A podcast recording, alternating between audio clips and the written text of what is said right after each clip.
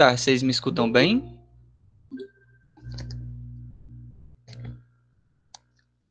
Vamos começar? Boa tarde a todos. Voltamos às nossas aulas ao vivo.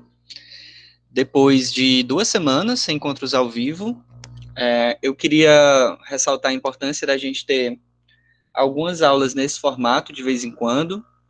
É importante que as pessoas participem. A gente só tem seis alunos agora no começo da aula. É, e é importante que, assim, a gente mantenha esse momento de interlocução mais direta, de diálogo mais próximo, para que a gente diversifique os formatos, nem sempre deixar tão flexível é, nas aulas gravadas, ter também essa oportunidade de construir aqui em conjunto para que vocês tirem dúvidas e tudo mais. Então, o ideal é que nas próximas aulas ao vivo, apesar de elas serem gravadas e tudo mais, é, para que as pessoas possam assistir depois, a gente tenha mais pontualidade e presença de todo mundo, tá bom? A gente está começando logo em respeito a vocês que chegaram no horário, e é uma aula de fato bastante importante hoje. A gente vai começar a produzir algumas coisas mais diretamente, e vamos nessa. Eu acho que à medida que a aula for se desenrolando, as outras pessoas vão chegando também. Eu tenho algumas, é, alguns informes para dar antes da gente começar diretamente no assunto da aula. E aí, é, por favor, vão me, vão me respondendo, vão me dando feedbacks em relação a isso, tá bom? A primeira coisa, eu até anotei aqui para não esquecer.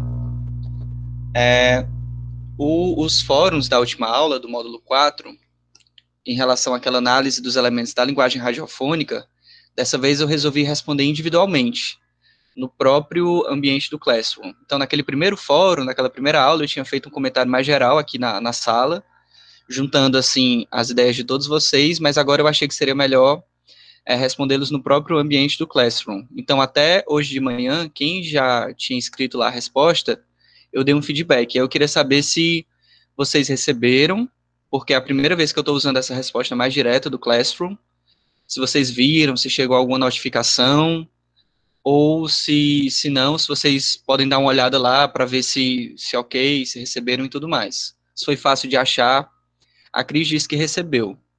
Então, eu acho que tá, tá no... Professor, Oi? eu acho que eu não vi essa atividade quando eu entrei lá. Eu acho que eu não vi o fórum, porque eu não estava lembrado dela. Tá bom, mas pode ficar, pode olhar hoje, tá lá no, no, no, módulo 4 do Google Classroom, tá? Não é nada muito, assim, muito demorado, não. Dá para fazer rápido, é uma análise rápida, tá bom? Certo.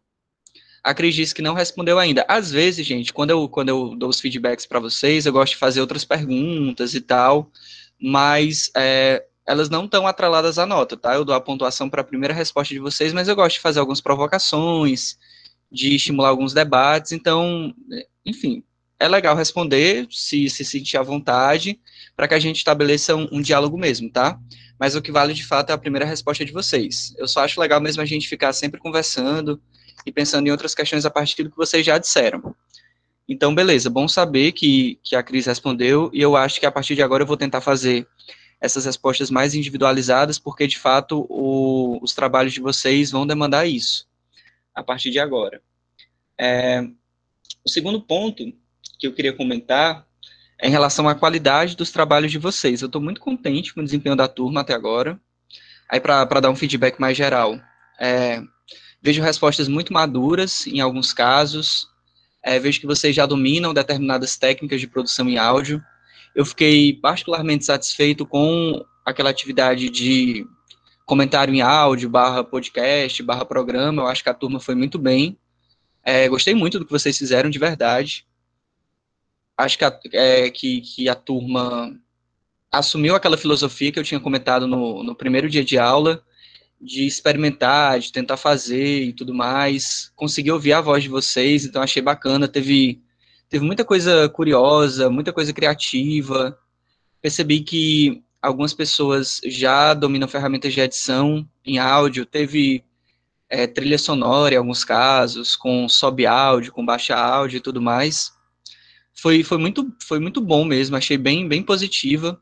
As análises de vocês também são bem positivas, então eu só queria dar esse, esse feedback mais geral de que eu acho que, que tem funcionado, as respostas de vocês têm funcionado, eu consigo entender melhor como, o que é que a turma pensa, o que é que vocês já produzem, o que é que vocês já fazem, tá? E, se possível, vamos tentar continuar nesse ritmo que está sendo muito produtivo.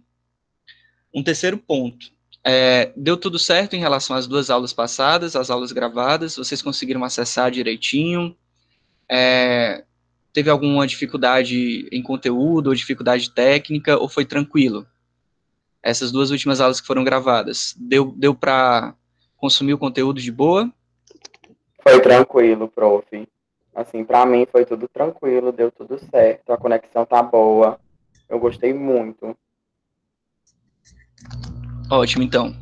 Lembrem-se sempre de é, me falarem se tiver algum problema. Ó, oh, Pedro, esse vídeo aqui, sei lá, o áudio ficou baixo, não tá dando para acessar, enfim, tá muito pesado, é, não entendi tal assunto, dá para repetir, a gente vai vai se comunicando. Inclusive, as aulas é, presen presenciais, não, essas aulas ao vivo, elas são importantes também para isso, para que a gente mantenha o nosso contato. E o, último informe, antes da gente começar o conteúdo mesmo, é uma mudança no, no nosso plano da disciplina. Eu resolvi fazer uma mudança em um ponto e eu queria mostrar para vocês, tá? Tudo que eu falar aqui, depois eu vou é, formalizar no, no, documento, vou mandar uma versão mais atualizada e também vou atualizando à medida que, que as semanas forem passando. Eu só queria explicar para vocês o que foi que eu pensei. Eu vou compartilhar aqui a minha tela para mostrar o nosso plano da disciplina, tá? Me digam se vocês estão vendo a minha tela.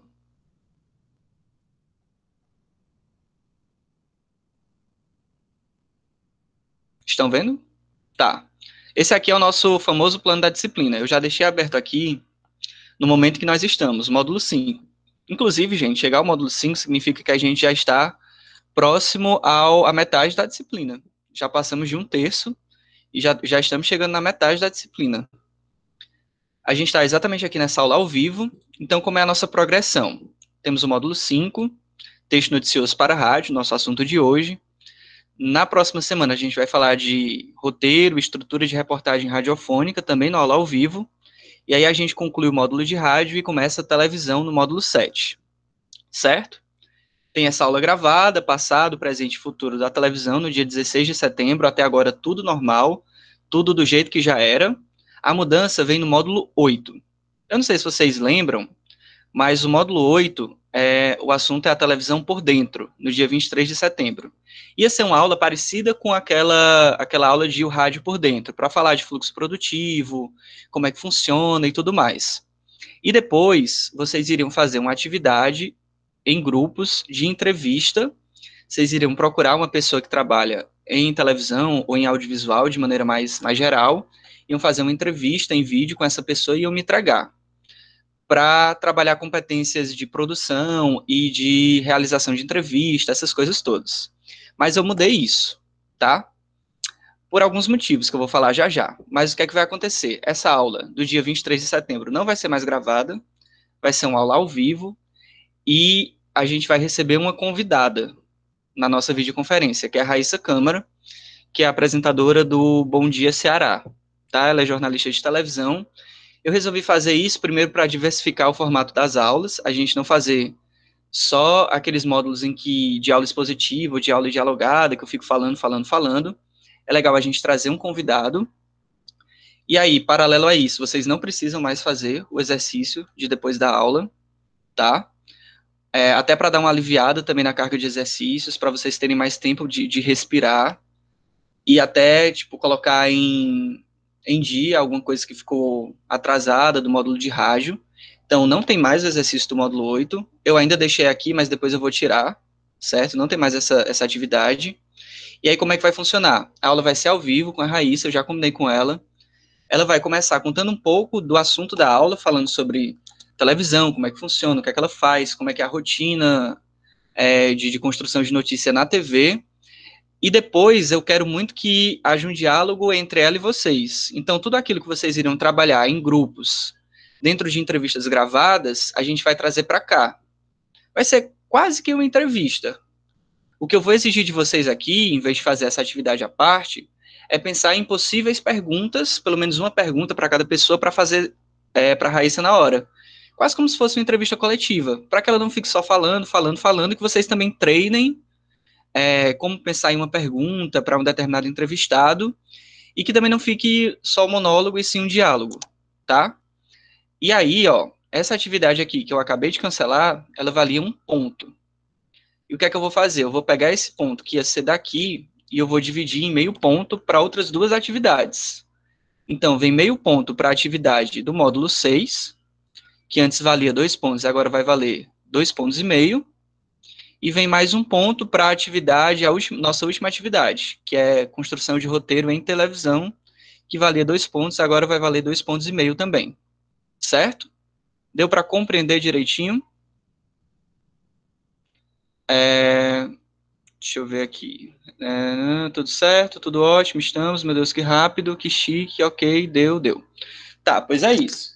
Quando, quando chegar mais perto, eu vou lembrar vocês disso tudo, porque eu sei que é muita informação. Mas, como eu estava dizendo, a minha intenção aqui foi diversificar o formato da aula, trazendo um convidado, uma pessoa que pode falar, inclusive, hum, bem melhor do que eu, do que rotina de televisão. Ela é uma jornalista fantástica. Ela trabalha há 10 anos em TV. É exatamente 10 anos. Ela está fazendo 10 anos de Sistema Verdes Mares. Já trabalhou em todas as funções possíveis dentro de uma televisão. Ela conhece como ninguém o fluxo produtivo. Então é legal a gente ter uma convidada. É, também tem essa questão de diminuir um pouco a quantidade de, de atividades para que vocês possam respirar um pouco. E essa aula vai ser a única aula em que eu vou exigir presença na reunião, tá? Eu vou fazer aquela presença tradicional, porque eu quero que todo mundo participe. É, até porque a gente vai ter um convidado, é uma questão de respeito, né? Participar. É, para enfim, que a pessoa saiba que ela é bem-vinda nesse na nossa turma e tudo mais. E eu quero que vocês pensem em perguntas, desenvolvam perguntas e muito mais que eu, vocês têm a capacidade de levar o debate, tá? Com ela. Ela é bem aberta, super de boa. E eu quero ver também se vocês têm, se vocês conseguem fazer isso. Beleza? Foi mais ou menos nisso que eu pensei. Estamos combinados? O que é que vocês acharam? Eu adorei. Estamos combinadíssimos. Ótimo. Eu acho que são esses os, os meus informes de hoje. Tá bom? E aí, é, vamos começar a aula de hoje. Gente, hoje tem bastante coisa para falar. Eu vou tentar ser objetivo e o mais é, ágil possível nas colocações, que eu acho que tem, essa aula tem tudo para ser uma aula bem, bem interessante mesmo, e mais do que nunca eu preciso da participação de vocês, certo? Quero saber se está todo mundo acordado, Jonas, Guilherme, Emanuel, Catarina, Suiane, Rogério, Eduarda, Cris e, e Ana Vitória. Tá todo mundo aí? Para a gente começar aqui de fato no, no nosso conteúdo. Hoje, hoje eu estou bem animado. Estou meio atacado hoje, viu? Avisando logo. Vamos começar aqui. Até agora. Continuem acordados. Vou dar, um, vou dar uns gritos de vez em quando para acordar o pessoal, gírias idosas. É. Manda Brasa é um giro bem idoso, né? Você acaba é, dizendo a sua idade sem querer. Vou compartilhar a tela de novo, mas agora é para mostrar a minha apresentação de slides. Mais do que nunca, os slides eles vão ser importantes hoje, tá? Eu considero uma técnica bem legal para essas aulas à distância, para que vocês tenham suporte visual, mas hoje é, é ainda mais importante. Bem, o assunto de hoje é texto noticioso para rádio a gente vai começar a colocar nossa mão na massa aqui para escrever para rádio, tá bom? E é importante porque muita, muitas das coisas que a gente vai falar aqui já serve também para televisão. Então, atentos. E serve também para a aula da semana que vem, que acaba sendo uma continuação da aula de hoje, tá? Antes de começar, eu queria determinar alguns pontos de atenção. Não sei se vocês lembram, também na nossa primeira aula eu falei bastante sobre a gente ter uma abordagem crítica sobre tudo aquilo que a gente está estudando. E hoje isso é fundamental, por alguns motivos, tá? Quando a gente fala de é, regras de construção de texto para rádio, inevitavelmente a gente acaba chegando em uma série de textos que tem um tom muito manualesco. Porque literalmente essas regras elas estão em manuais, aqueles manuais de estilo, manuais de redação. É, inclusive existe um, livro que é literalmente Manual de Rádio Jornalismo, do Heródoto Barbeiro e do, do Lima tá? Então, assim, esse tom manualesco, ele pode ser um pouco complicado às vezes, porque fica muito naquela seara da prescrição. O que você deve fazer. Escreva assim, não escreva assado. Faça isso não faça aquilo. Isso me incomoda um pouco, eu vou ser sincero com vocês. Ah, Pedro, mas se te incomoda, por que, que você vai trazer regras de redação hoje? Porque a gente precisa partir de algum ponto. Então a gente vai partir daquilo que é meio convencionado como ideal da escrita e da redação para rádio, e ao mesmo tempo a gente vai fazendo aquele processo de duvidar se for o caso, de enxergar que talvez não seja melhor isso e sim aquilo. Tá? Então vamos sempre buscar é, essa abordagem crítica sobre todas essas regras que a gente vai ver hoje. Certo? Combinados? Até porque eu parto do, do, do pressuposto de que, para subverter qualquer coisa, por exemplo, uma regra de redação, a gente precisa conhecer primeiro. Então, a gente vai conhecer aquilo que está no cânone da redação para rádio, aquilo que é tido como, como regra, muitas vezes umas regras bem absolutas, para verificar se faz sentido mesmo para a nossa realidade. Ou se não, se a gente pode flexibilizar de alguma forma. Show. E lembrando também, esse é um ponto de atenção muito importante, que a gente está falando de um formato específico. Hoje a gente vai discutir notícia para rádio. Então é um formato, é o formato de notícia. Notícia como é, aquele relato dos acontecimentos que eles estão ocorrendo agora ou que eles acabaram de ocorrer. Tem uma pegada de factualidade muito grande aí. Isso já determina muitas coisas do texto. Então lembrem-se, o que a gente vai falar hoje é, se volta para a construção de notícia. Acaba sendo também importante para vários textos mas, por exemplo, quando vocês foram escrever o podcast, quando vocês foram falar aquele podcast, aquele comentário, vocês não estavam exercitando o formato notícia. Então, muito do que a gente vai falar hoje não, não se encaixa na estética que vocês apresentaram duas, três semanas atrás.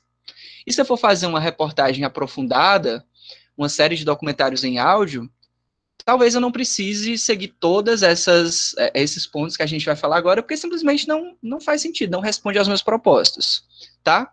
Então, é um formato específico, em primeiro lugar. Vamos analisar criticamente esse tom manualesco e pensar, em terceiro lugar, que o público ouvinte, ou seja, a pessoa que, a, a quem a gente se dirige, ele sempre precisa ser levado em consideração. Então, não adianta eu fazer uma listagem de 10 regras, 20 regras de como é escrever em rádio, se no final das contas aquilo não funciona para a pessoa que, que, vai, que vai ouvir. Se aquele texto, no final das contas, ele não vai comunicar, tá bom? Tudo claro? Deixa eu ver se tem algum comentário aqui no chat. Não. Podemos continuar então.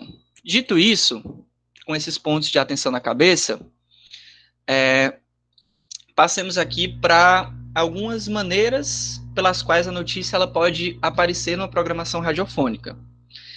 Eu estou falando hoje basicamente daqueles, daqueles programas noticiosos, aqueles programas informativos em que há um locutor, dois locutores lendo uma série de notícias.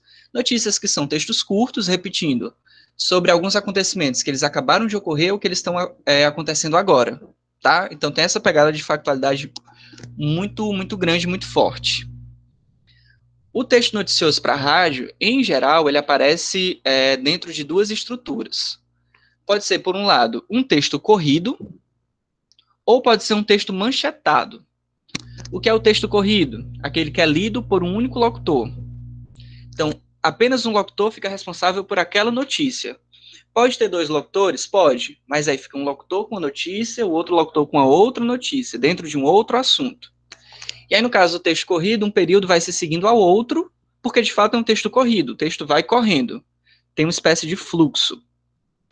Já o texto manchetado é aquele em que uma mesma notícia é dividida em trechos e cada trecho acaba sendo lido por um locutor. E aí você vai ter dois, três locutores se revezando na composição daquela notícia. E aí o estilo fica muito como se fosse manchete mesmo, manchete de jornal impresso porque é uma frase de impacto seguida de outra frase, são frases bem curtas, cada uma lida por um locutor. Lock 1, Lock 2, Lock 3, depois volta para Lock 1, Lock 2, Lock 3, tá? Não se preocupem que a gente vai ver agora isso aqui na prática. Tem aqui um exemplo de texto corrido. Vocês estão vendo aqui no slide que tem várias indicações, mas eu vou falar disso já já. Eu quero que vocês é, ouçam o áudio, espero que funcione, e aqui está transcrito, aqui na tela está transcrito esse mesmo áudio. Então, escutem a notícia, que é do repórter CBN, e ao mesmo tempo leiam o texto, tá? Eu vou dar o play aqui, se não funcionar, alguém grita aí no microfone. Se funcionar, não precisa dizer nada, só, só ouvir. O governo britânico mudou de ideia e tornou obrigatório o uso de máscaras em escolas de ensino médio. A determinação vale para as áreas comuns de colégios em áreas com alta transmissão do coronavírus. Recentemente, o ministro da Educação disse que os estudantes não precisariam cobrir o rosto quando retornassem às aulas. A mudança de diretriz gerou críticas ao governo. Deu para ouvir? Alguém me manda um sim ou não no microfone? Só para não ter que tirar aqui os slides. Sim. Deu. Show, ótimo. Por que, é que eu trouxe é, a notícia para a gente ouvir e para a gente ler? Primeiro, para que a gente lembre que a maioria das coisas que são faladas no rádio, antes elas são escritas, tá? Pelo menos dentro dos programas informativos, noticiosos, quase tudo é escrito antes. Então, se está na voz do locutor em determinado momento, é porque antes disso estava em um roteiro, em um script, em uma folha mais ou menos parecida com essa. Claro que o modelo vai depender muito de emissora para emissora, mas o texto ele acaba seguindo alguns padrões, alguns indicativos e tudo mais, tá? Não sei por que muita gente é, às vezes fala que rádio, que televisão não, não precisa de texto, não tem texto pensando nesse texto verbal estrito senso. Como se as coisas que são faladas, que são veiculadas, elas surgissem apenas da improvisação da pessoa que fala na hora. Muito pelo contrário. Há todo um processo de roteirização, de criação de off, de construção de script, que é bem isso que a gente está vendo aqui agora, certo? Gente, se tiverem alguma dúvida, me interrompam, tá? Que eu estou aqui falando, eu não sei se vocês estão escrevendo alguma coisa no, no chat. Pois bem, a gente tem esse texto aqui, que no final vai ser vocalizado pelo repórter, Lembrando aquilo que a gente tratou na aula passada sobre linguagem radiofônica, o repórter se utiliza da palavra para transmitir esse conteúdo. E vocês percebam algumas coisas aqui. Em primeiro lugar, esse texto ele está com um espaçamento bem grande entre as linhas. Tem um espaçamento duplo. Estão vendo? Espaçamento um pouco maior que normal. Ele também está todo alinhado à esquerda e não à direita. Portanto, ele não está justificado. Ele está só alinhado à esquerda. E aqui, ao final de cada frase, a gente tem ponto e barra. E no final do texto completo, tem da notícia, no caso, tem ponto e duas barras. Por que isso? A gente tem que lembrar que esses roteiros, como eu falei, eles são escritos para serem lidos, e geralmente essa leitura ela acontece ao vivo. Então, tudo aquilo que a gente puder fazer para facilitar a vida do locutor, principalmente se o locutor não for a mesma pessoa que escreveu, e para é, diminuir a chance de erro, a gente vai fazer, certo? Por isso, um espaçamento maior entre as linhas, para que não haja confusão, para que o locutor não se perca na leitura do texto. Ai, meu Deus, eu parei aqui onde é que eu estava mesmo. Isso não pode acontecer no ao vivo. É, o alinhamento à esquerda também serve para isso, porque quando o texto é todo justificado, as linhas aqui na direita, elas ficam todas é, do mesmo tamanho, e aí fica mais difícil diferenciar. Aqui você percebe que o texto ele vai ganhando um desenho que dá uma forma ao conteúdo e fica mais fácil da gente identificar onde é que a gente parou, para onde é que a gente tem que ir e tudo mais. A mesma coisa funciona para esses pontinhos com os traços, para que fique bem claro para o locutor que aquela frase terminou. Como eu disse, tudo que a gente puder fazer para não embandanar a pessoa que está lendo ali ao vivo, a gente vai fazer, tá? Esse é um texto corrido, exemplo de texto corrido, é, as frases elas vão se sucedendo e a notícia inteira ela é lida por um repórter, perdão, por um locutor, tá? Vocês têm alguma dúvida em relação a, a essa configuração, essas marcações, esses indicadores? Professor? Oi. Você pode só repetir rapidinho esse negócio das, dos pontos e das barras, que eu viajei aqui um pouco. Dos pontos e das barras? Isso. Tá. Emanuel, os pontos e as barras são convenções, tá? Significa que você vai encontrar em alguns cantos e em outros não. Eu sempre gosto de trabalhar com ponto e barra. Por quê? Porque é um elemento facilitador para, para a locução. Os pontos e as barras, eles ajudam o locutor, naquele frenesi do, da leitura ao vivo, a identificar onde é que está o final de uma frase ou, ou onde ele precisa fazer uma pausa. E os dois, as duas barras sinalizam o fim da notícia. Então é um elemento facilitador para que o texto fique mais marcado, para que as frases fiquem mais é, precisas em relação a começo, meio e final. É só para isso. Serve só para dar uma guiada na leitura do locutor, bem nessa vibe mesmo de tentar diminuir a quantidade de erros na locução ao vivo. Beleza? Deu para compreender? Entendi, entendi. Obrigado. Tanto é uma convenção, para vocês verem, é tanto convencional, isso é tão arbitrário no final das contas, que quando a gente vai para os textos manchetados, vocês estão vendo aqui o texto manchetado, os manuais, eles é, não recomendam a utilização de, de, traços no final das frases. Eu, honestamente, eu não sei porquê. Para mim, eu colocaria traço em tudo. Mas nos textos manchetados, em geral, não se coloca traço no final.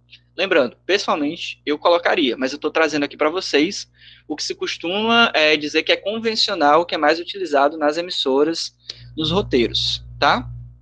Aquele texto era corrido, esse texto é manchetado. Significa que a mesma notícia, essa notícia aqui, ela vai ser lida por dois ou mais locutores. Nesse caso, dois locutores. E cada um vai ler uma frase, como se fossem manchetes. Vamos fazer a mesma coisa do outro? Vamos ouvir primeiro, vocês vão acompanhando aqui, e depois eu faço alguns comentários. É, esse exemplo é da Rádio Notícias, do Rádio Notícias da Verdinha. Ai, Jesus, cadê o mouse? Tá aqui. Fortaleza chega a quinta semana seguida de redução na média de mortes por Covid-19. Na semana passada, a cidade atingiu o índice de 1,6 óbitos por dia, o menor desde o início da pandemia do coronavírus. Em maio, no pico da doença, essa média chegou a ser de 87 mortes diárias.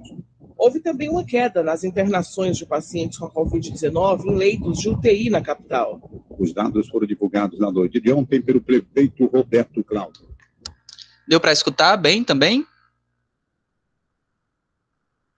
Deu sim. Ótimo. Vocês é, conseguiram compreender a partir desses exemplos a diferença de um texto corrido para um texto manchetado? Sim. Massa. Percebam que eu dividi cada locutor aqui com uma cor. Isso é uma opção minha, tá? Em alguns cantos vocês vão encontrar sim, em outros cantos não. Eu acho que pode facilitar a diferenciação entre os locutores, porque os dois estão vendo esse mesmo roteiro, esse mesmo script, e pode acontecer de sem querer de se atravessarem. O que, é que significa isso? Um locutor lê a parte do outro e aí sobrepor voz, e como a gente está nessa filosofia de evitar ao máximo os erros, é, é mais uma precaução, tá? Aqui tem outras coisas interessantes de texto, mas eu não vou comentar agora porque a gente vai vendo ao longo da aula. Por exemplo, esse 1,6 escrito assim, a UTI com esses tracinhos entre as letras. Vocês percebem que a gente tem alguns registros aqui que não estariam, vocês não veriam em um texto impresso ou em um texto de internet. A gente não encontraria isso aqui, ó, 1,6 escrito desse jeito, de forma alguma num texto de jornal impresso. Mas aqui a gente está falando de rádio, então a gente vai ver coisas assim, tá bom? Outro exemplo de texto manchetado. Aqui é um exemplo do, do Ferrareto, do texto do Ferrareto, que é só para que vocês entendam melhor como é que funciona essa questão de texto manchetado. É, eu quero três voluntários para assumir aqui o lugar de locutores, porque minha voz já está começando a falhar. Quem pode ler? Eu, eu posso me voluntariar. Me escolhe. É, foi o Rogério, o Jonas e mais quem? Uma pessoa. Vamos lá. Pode ser eu. Emanuel. Tá. Rogério, você vai ficar com Loki 1, Jonas com Loki 2 e Emanuel com Loki 3. Beleza? Certo. Eu vou aumentar aqui para que vocês possam ver bem. Pode começar. Milhares de estudantes tomaram hoje as ruas do Quarry do Latim em Paris. Paredes e muros do bairro, onde se concentram as principais universidades francesas, amanheceram pichados. As frases dão o tom da mobilização estudantil. Uma delas tornou-se popular em meio à revolta. É proibido proibir. Lei de maio de 1968. Os universitários franceses têm respondido com pedras e bombas caseiras às tentativas de retomada da ordem pela polícia. Os manifestantes ergueram barricadas para resistir à ação das autoridades. Centenas de automóveis e ônibus já foram depredados. Ótimo, obrigado, meu povo. Inclusive, percebam que. É, parabéns, gostei da locução de vocês. Inclusive, percebam que eu botei um sublinhado, eu dei uma grifada aqui nessa palavra, que é Cartier Latin, que é o nome de um bairro em Paris, porque, como a gente viu, é uma palavra que ela não é muito comum e que, de fato, a gente tem dúvidas na hora de pronunciar. Então, já fica aí uma dica importante quando vocês forem escrever roteiros que tenham palavras que chamam a atenção por uma pronúncia diferente ou porque elas são difíceis de pronunciar, algo desse tipo, vocês podem grifar para que o locutor já saiba que, ele precisa ter um pouco mais de atenção naquele momento. Porque quando a gente está fazendo locução de textos longos, em determinado momento fica quase automático. Tá? E aí aqui já é um, ó, um ponto de atenção. Ó, essa palavra aqui é difícil, talvez seja melhor até procurar antes como é que é a pronúncia dela, para ajudar na locução. Show? E aí, só mais uma coisa em relação ao texto manchetado, aqui a gente tem o finalzinho desse texto de cima, ó, os manifestantes ergueram barricadas e tal, centenas de automóveis e ônibus já foram depredados, está reproduzido aqui como se fosse a mesma coisa, e aqui, como vocês podem ver, tem um asteriscozinho. O que é que significa esse asterisco? É a passagem de uma notícia para outra. Então, aqui em cima, tudo isso aqui faz parte de uma mesma notícia que foi dividida, foi manchetada para três locutores. Mas só que em determinado momento essa notícia vai acabar e o meu noticiário continua. Para mostrar que a gente já está em um outro assunto, o que pode indicar inclusive uma mudança de entonação ou alguma pausa um pouco maior, eu boto esse asterisco para saber que a gente não está mais falando dos protestos na França, e sim de que já começou a notícia sobre o governo da Nigéria. Oi. É, uma dúvida sobre as palavras de pronúncia diferente. Há casos, dependendo do veículo, de escrever ela tal qual ela, uh, ela é falada, por exemplo, em inglês ou francês, para não ter erro na hora? Sim, não com certeza. Não, nós já temos que pesquisar antes, ou enfim. Sim, eu já vi isso. Tem, tem casos em que escreveriam, por exemplo, Cartier Latin meio que da forma como a gente, da forma como a gente fala. Seria tipo assim.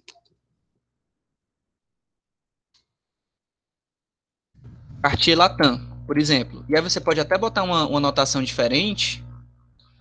Sei lá, botar opa, botar em caixa alta ou botar em itálico. Isso tudo vai, vai depender de, de como é, foi convencionado na emissora. Para que a pessoa saiba que isso aqui está escrito não da maneira como se está escrito não da maneira é, como se escreve, enfim, desculpa a redundância, mas da maneira como é falado, certo? Vai depender da convenção, isso é completamente possível, tá? Inclusive, pode ser até melhor para evitar um erro de. Ai, meu Deus, um erro de. Eu acho que eu voltei demais. Um erro de pronúncia no final das contas. Gente, depois eu vou ajeitar esse slide aqui. Senão... Pronto. Certo? É, então, falamos de texto corrido, com as anotações que são as anotações que são básicas e texto manchetado também. Acho que ficou clara a diferença, né? O que eu quero falar para vocês agora são algumas questões que a gente precisa considerar, a que a gente tem que se atentar na hora de escrever o texto. Então, a gente já viu que o texto ele pode aparecer em alguns formatos, em determinada estrutura, mas só que agora a gente quer escrever o texto de fato, quer escrever uma notícia para a rádio. O que é que eu preciso fazer? Quais são as dicas que eu posso seguir? Nesse momento, a gente vai chegar bem naquele território de é, manual, certo? De, de prescrição. Então, vamos com calma e vamos com cuidado aqui, entendendo o que é que de fato funciona para a gente ou não. Eu destaquei cinco pontos que são interessantes. O primeiro deles é a clareza, tá? Eu acho que isso é importante para qualquer texto jornalístico, e no rádio é ainda mais interessante pensar sobre isso. O que é que significa falar de clareza? O texto ele precisa ser compreensível para qualquer ouvinte. Essa é a definição de clareza dentro do radiojornalismo. Um texto compreensível, um texto comunicável. De onde é que vem tudo isso? Vem muito daquela ideia de que ainda hoje há uma tendência de informação volátil, informação efêmera dentro do rádio. Vocês lembram quando a gente falou sobre as características do rádio? Sobre a efemeridade, sobre é, esse caráter rápido e, e, e, movediço, né, da mensagem radiofônica? Foi muito para a gente chegar nesse momento aqui. Apesar de hoje em dia já existirem os podcasts, da gente já poder pausar e voltar, o grosso da, da, da, programação noticiosa, ela é no ao vivo, ela vem das emissoras. E até mesmo nas nos casos em que a gente pode parar e voltar, o ouvinte pode parar e ouvir de novo, a gente precisa se perguntar, como produtor, se o ouvinte de fato vai fazer isso. Quantas vezes você, como ouvinte, parou alguma coisa para escutar de novo? Então, de fato, a gente tem uma tendência de volatilidade da informação. A frase ela precisa fazer sentido na hora, e ela, a notícia ela vai sumindo à medida que, que ela é transmitida. Ela é transmitida e já vai deixando de existir. Por isso que é tão importante a gente pensar na clareza, porque muitas vezes o ouvinte só vai ter uma oportunidade para ouvir aquilo. Se ele vai ter uma oportunidade, a gente precisa ser o mais claro possível no nosso texto, tá? E aí como é que a gente busca clareza ao redigir, a escrever os nossos textos? Algumas dicas aqui, a maioria das quais eu considero bem importantes. É legal evitar palavras pouco utilizadas. Um vocabulário que seja, não sei, exótico, estranho. Enfim, coisas que a gente não falaria no nosso uso corrente. Lembrem-se da oralidade, da simplicidade do rádio. Quando eu estiver escrevendo o texto, eu posso até me perguntar: eu falaria isso se eu estivesse assim conversando com uma pessoa? Eu usaria essa estrutura ou eu usaria essa palavra? Ou não, essa é uma palavra que não soa não soa bem. Ela funciona para o texto escrito, funciona para um artigo, funciona para uma resenha, mas ela não, não soa muito bem, assim, ela não, não parece natural. Se você já começa a ver que está antinatural, talvez seja o caso de buscar outras soluções, tá? Outra dica para manter a clareza no texto: não misturar ideias. Tentar manter uma informação por frase. Não fazer períodos que sejam extremamente longos, com várias ideias conectadas, que podem funcionar muito bem para o texto impresso, para dossiês e tudo mais. Mas será que vai ficar bom para o rádio? É uma coisa a se perguntar, tá? É, repetir palavras quando necessário.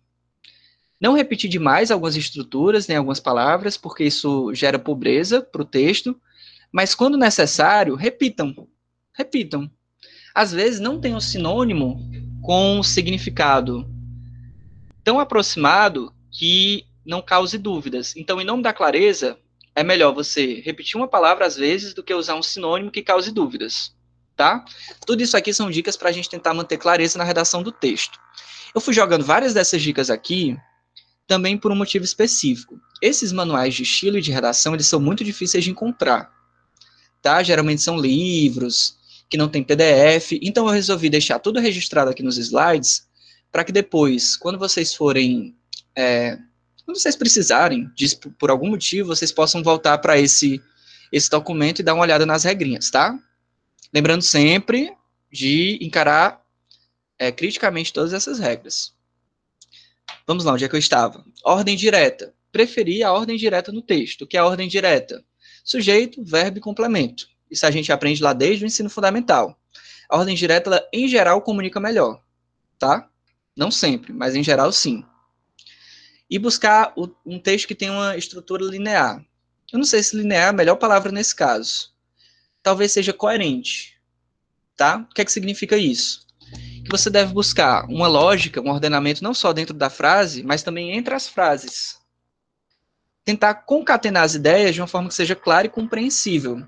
E não ficar, talvez, utilizando remissões, feedbacks, sabe? é, algumas coisas que são muito legais em textos literários, em ficção, em romances, mas que podem ser complicados para notícia radiofônica. Deixa eu ver se alguém tem alguma questão aqui. Eu vou desligar minha câmera, tá, gente? Eu acho que até fica melhor. Parece que já rolou uma, uma grande discussão aqui. O Jonas fala tão bem, perfeitos, obrigado, muito obrigado, professor. É, o bom é que eu, eu, eu, já não sei mais o que, é que vocês estão falando. Mas tudo bem, vamos continuando aqui. A gente ainda está dentro do, do registro da clareza. Próxima dica. Voz ativa. Usar voz ativa. O pessoal fala muito nos manuais. Use voz ativa. Use voz ativa. Use voz ativa. Mas eu mesmo já me coloquei a, a dúvida aqui. Vamos usar sempre voz ativa? Trouxe um exemplo. Toda vez que eu botar esse retângulozinho vermelho em volta do, do quadradinho com texto, significa que talvez essa não seja a melhor opção, tá? Já ficou um vermelho assim para vocês terem, é, fazerem essa diferenciação. Essa primeira fase. Dois homens balearam na manhã de hoje o presidente dos Estados Unidos, Donald Trump. A, a frase, ela está na voz ativa. Dois homens sujeito, balearam verbo, o presidente dos Estados Unidos, o nosso objeto direto, tudo na voz ativa. Mas cabe perguntar o seguinte: será que a informação mais interessante para começar a frase é a do dois homens ou da pessoa que foi baleada? Vejam, a pessoa que foi baleada é o Donald Trump, considerado o homem mais importante do mundo. Então, eu acredito que é melhor a gente começar por ele. Vejam o segundo exemplo. O presidente dos Estados Unidos, Donald Trump, foi baleado na manhã de hoje. Agora vejam, para eu colocar o Donald Trump como é, início da minha sentença, eu precisei transformar a frase da voz ativa para a voz passiva. E os dois homens que balearam no, no, no, final das contas, eu achei tão irrelevante que aqueles eles entrariam como agente da passiva no final da frase e eu preferi nem colocar. Porque de fato o que importa é o presidente dos Estados Unidos. Ah, Pedro, mas aí você usou a voz passiva. Nesse caso eu achei melhor. Paciência. Qual das duas estruturas vocês preferem? Pedro, eu. É, tipo assim, a gente estava lendo também, a gente está fazendo a cadeira também do módulo impresso. E a gente estava utilizando também o manual de jornalismo. E a, a escritora, ela sempre falava sobre a gente colocar, se, principalmente se for vítima, se for homicídio, coisas do tipo, é, colocar é, sempre na a pessoa primeiro, né? Então, ao, ao invés de colocar dois homens balearam, colocasse o primeira pessoa, principalmente se for pessoa famosa, alguma pessoa importante, sempre ela vai tentar aparecer primeiro na notícia, até para quem está ouvindo, ela quer saber logo quem que foi baleado, não especificamente o que, né? Chama a atenção do público. Então, segundo, eu acho que seria o melhor nessa, e dependendo de como for em outras questões, que a vítima seja o mais importante do que é, as pessoas que cometeram o ato, né? Sim, esse é um exemplo ótimo. Obrigado pelo comentário. Esse é um exemplo ótimo de como as regras elas, elas dependem da situação. A gente vai ver mil vezes nos manuais, literalmente mil vezes, não, literalmente é demais, mas muitas vezes nos manuais de estilo radiofônico que a voz ativa sempre deve ser utilizada. Mas só que nesse caso eu considerei que a proeminência da pessoa que foi baleada é mais importante do que usar a voz ativa. Então eu botei na voz passiva e paciência, tá? eu achei que fez mais sentido para esse caso. Quando a gente faz uma leitura crítica das regras, é, é por aí. É, ainda dentro da questão da clareza.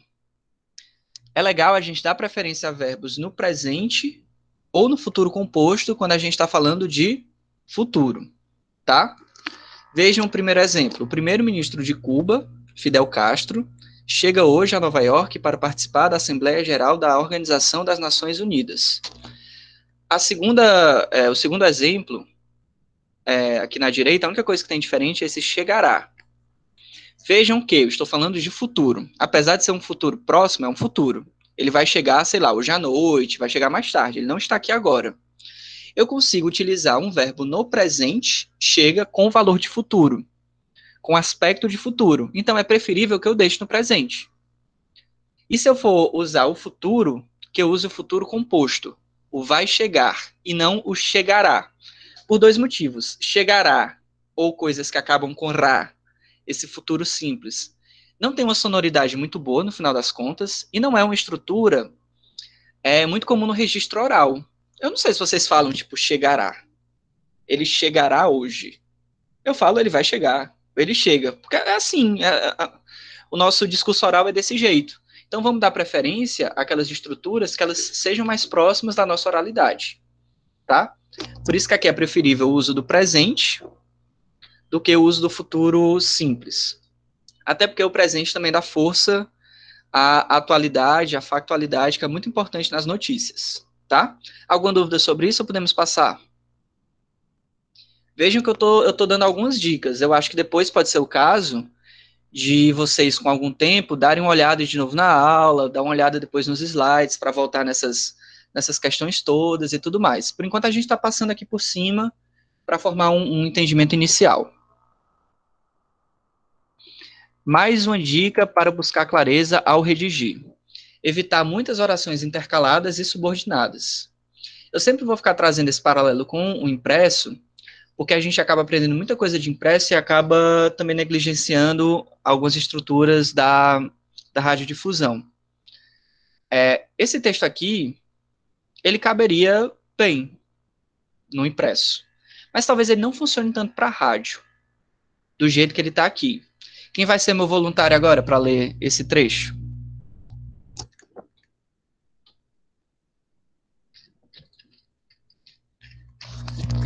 Quem? Quem? Cris. Você poderia ler, por favor? Se você estiver aí. Posso sim, deixa só. É porque eu tô assistindo a aula do celular. Deixa eu ver aqui se eu consigo. Espera só um pouquinho. Ah! Apresentar a tela. Não, deixa eu falar. Opa, acho que vai dar certo. Vamos lá. É, o presidente Epitácio Pessoa, que inaugura hoje à tarde a exposição do centenário da independência no Rio de Janeiro, participa à noite da primeira transmissão pública de rádio realizada no Brasil. A demonstração está sendo organizada pelas indústrias dos Estados Unidos. Esse nome aí, qual é? Westinghouse. Westinghouse é, e Western Electric.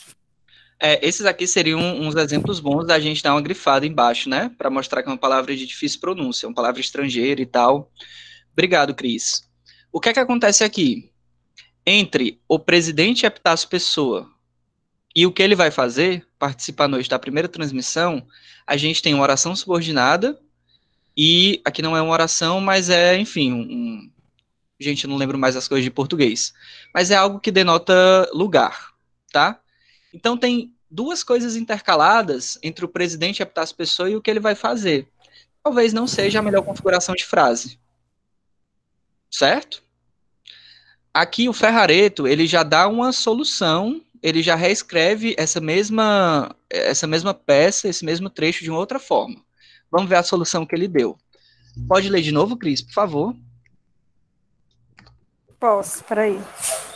Gente, momentos caminhando na minha rua. Peraí.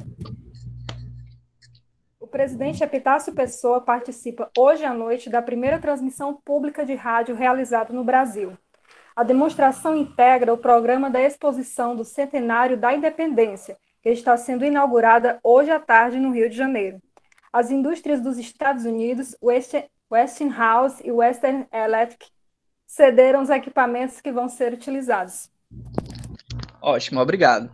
Assim, eu, eu não sei se, se ainda tá do jeito que eu faria, mas pelo menos ele deu uma resolvida nessa primeira parte aqui, que era uma distância muito grande entre o sujeito e o que ele faz, e a ação. Então já está mais próximo, ele tirou as, os trechos intercalados e deu mais fluidez para a leitura. Eu acho que ficou mais fluido, talvez ainda não esteja 100% perfeito, mas já deu uma melhorada, tá? Então é bom a gente evitar muitas orações intercaladas e subordinadas nos textos noticiosos para rádio. Isso acaba confundindo pouco. Se a gente separar demais sujeito de complemento, a pessoa talvez às vezes nem lembra mais quem é, quem foi que fez isso mesmo, porque eu citei o nome do, do, do sujeito quase um minuto atrás, aí não vai funcionar. Outra, outra questão aqui, evitar o uso de aspas e de parênteses. Mais uma vez, esse trecho aqui ele é um trecho de, muito de impresso, tanto que eu tirei até os tracinhos para dar uma ideia de que nem seria radiofônico, porque a gente tem, vejam, parêntese, parêntese e aspas. É uma estrutura 100% de impresso. Eu só esqueci de tirar essas, esses tracinhos aqui. Finjam que não tem. Tá? É uma estrutura de impresso que não ficaria legal para rádio. Preciso de um outro voluntário para ler aqui em voz alta. Eu posso ler. Por favor. A Ordem de Advogado, a Ordem de, dos Advogados do Brasil, OAB, que é a revisão da lei de anistia pelo Supremo Tribunal Federal, STF. Segundo o presidente da entidade, a legislação aprovada em 1979 tratava apenas do que era considerado crime político no país, mas foi aplicada também para delitos comuns.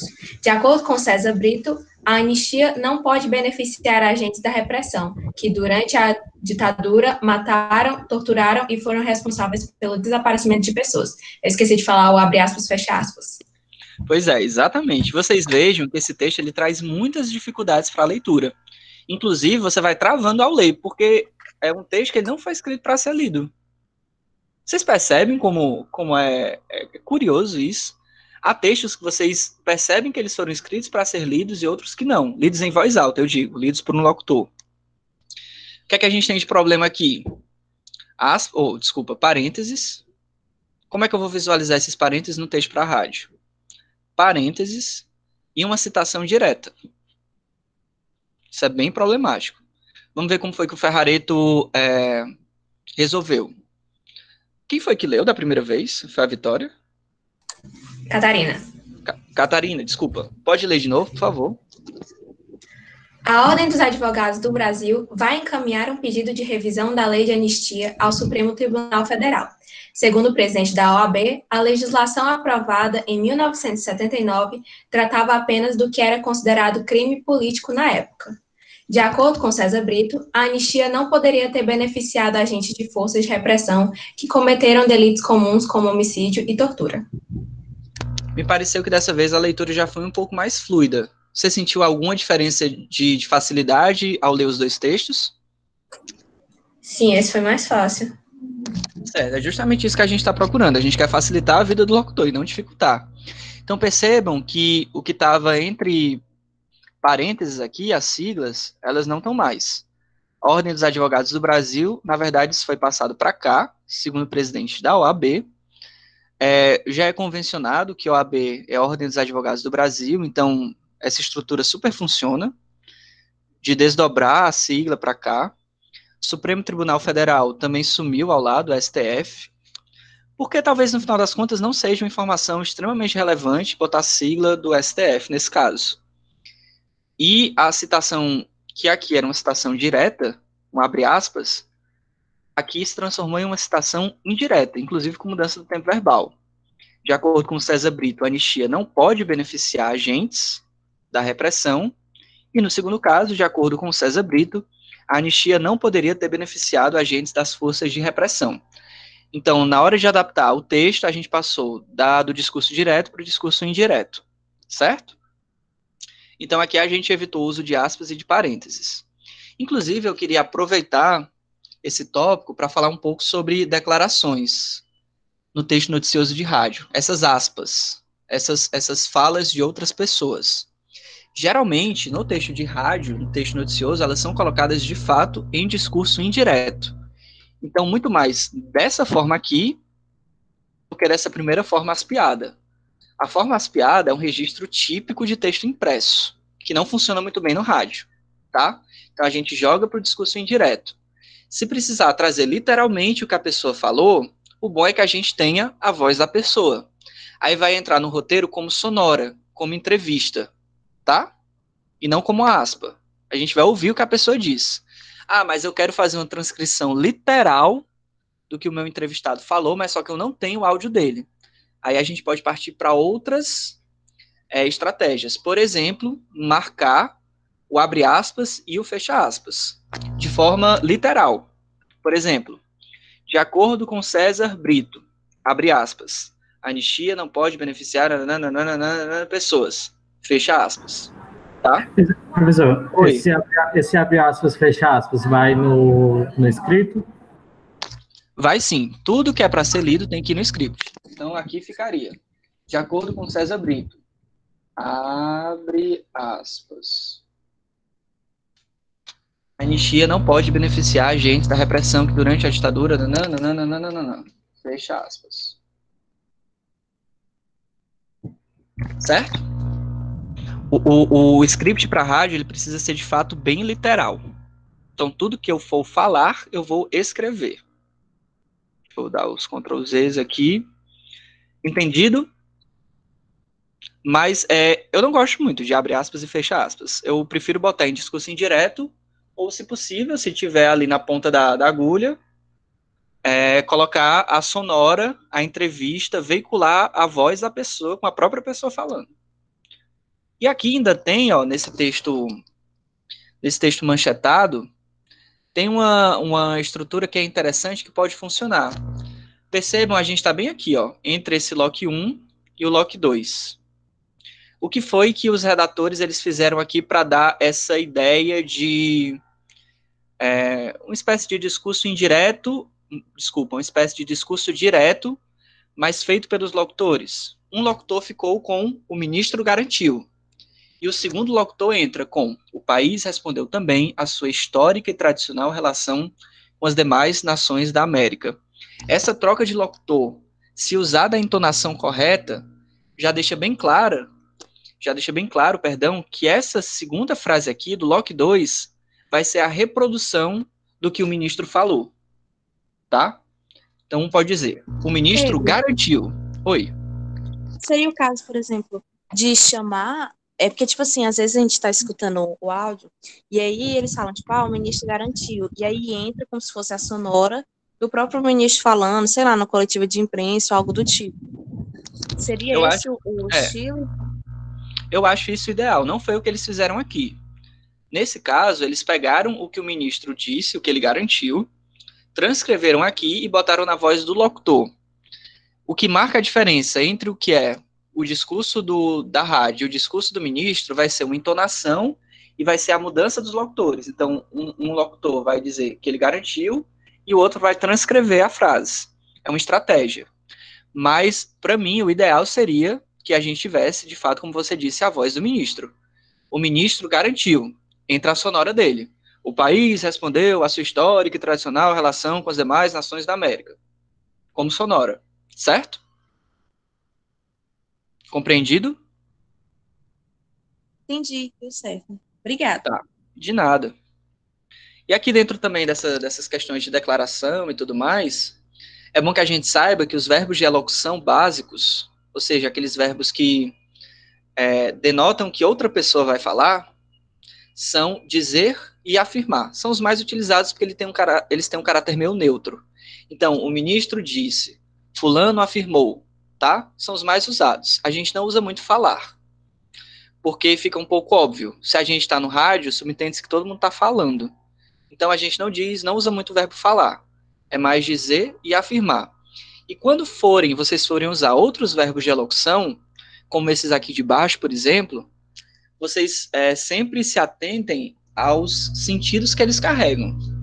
Tem verbos que carregam muita coisa.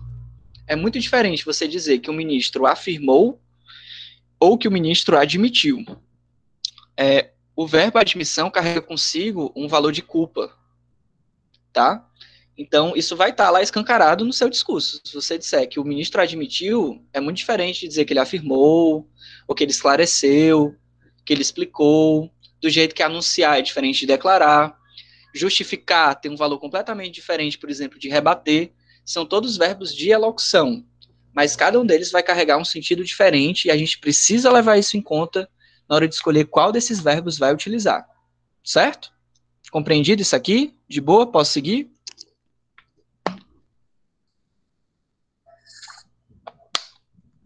Gente, eu tô indo muito rápido ou tá dando para acompanhar?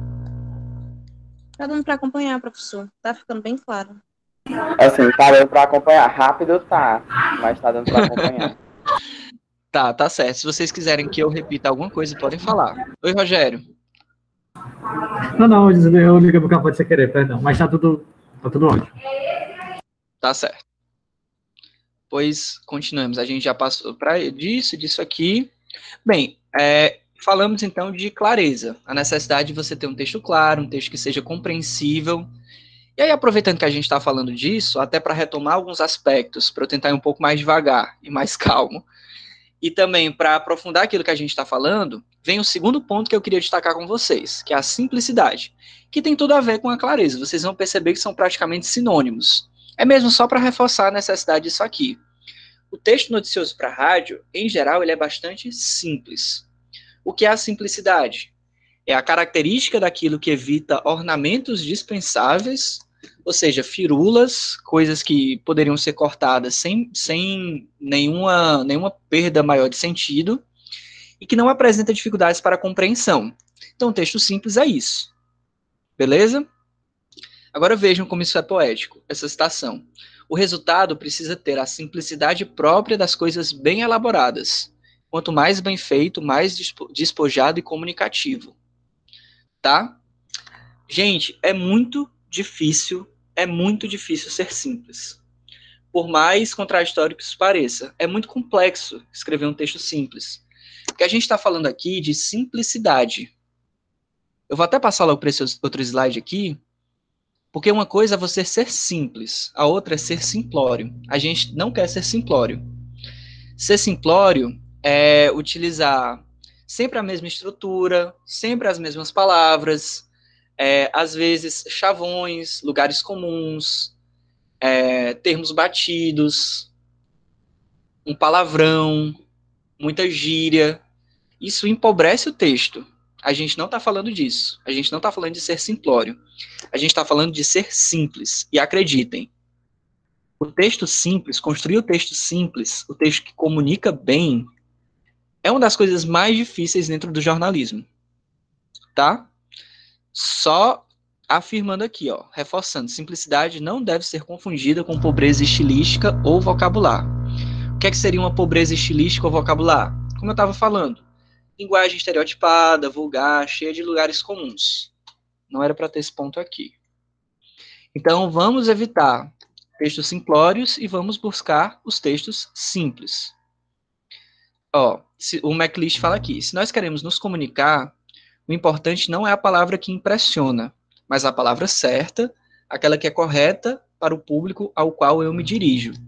Portanto, a gente precisa estar em um lugar bem localizado, entre a linguagem que é erudita, que é soberba, que tem como única função impressionar, isso no extremo, e no outro extremo a, linguagem que é pobre, que é vulgar, sabe que não traz muita coisa. A gente tem, tem que estar bem no meio disso tudo. Como o Ferrareto fala aqui, ó, um registro intermediário entre o culto e o coloquial. A gente não precisa ser erudito, mas também não vamos ignorar as normas da língua portuguesa.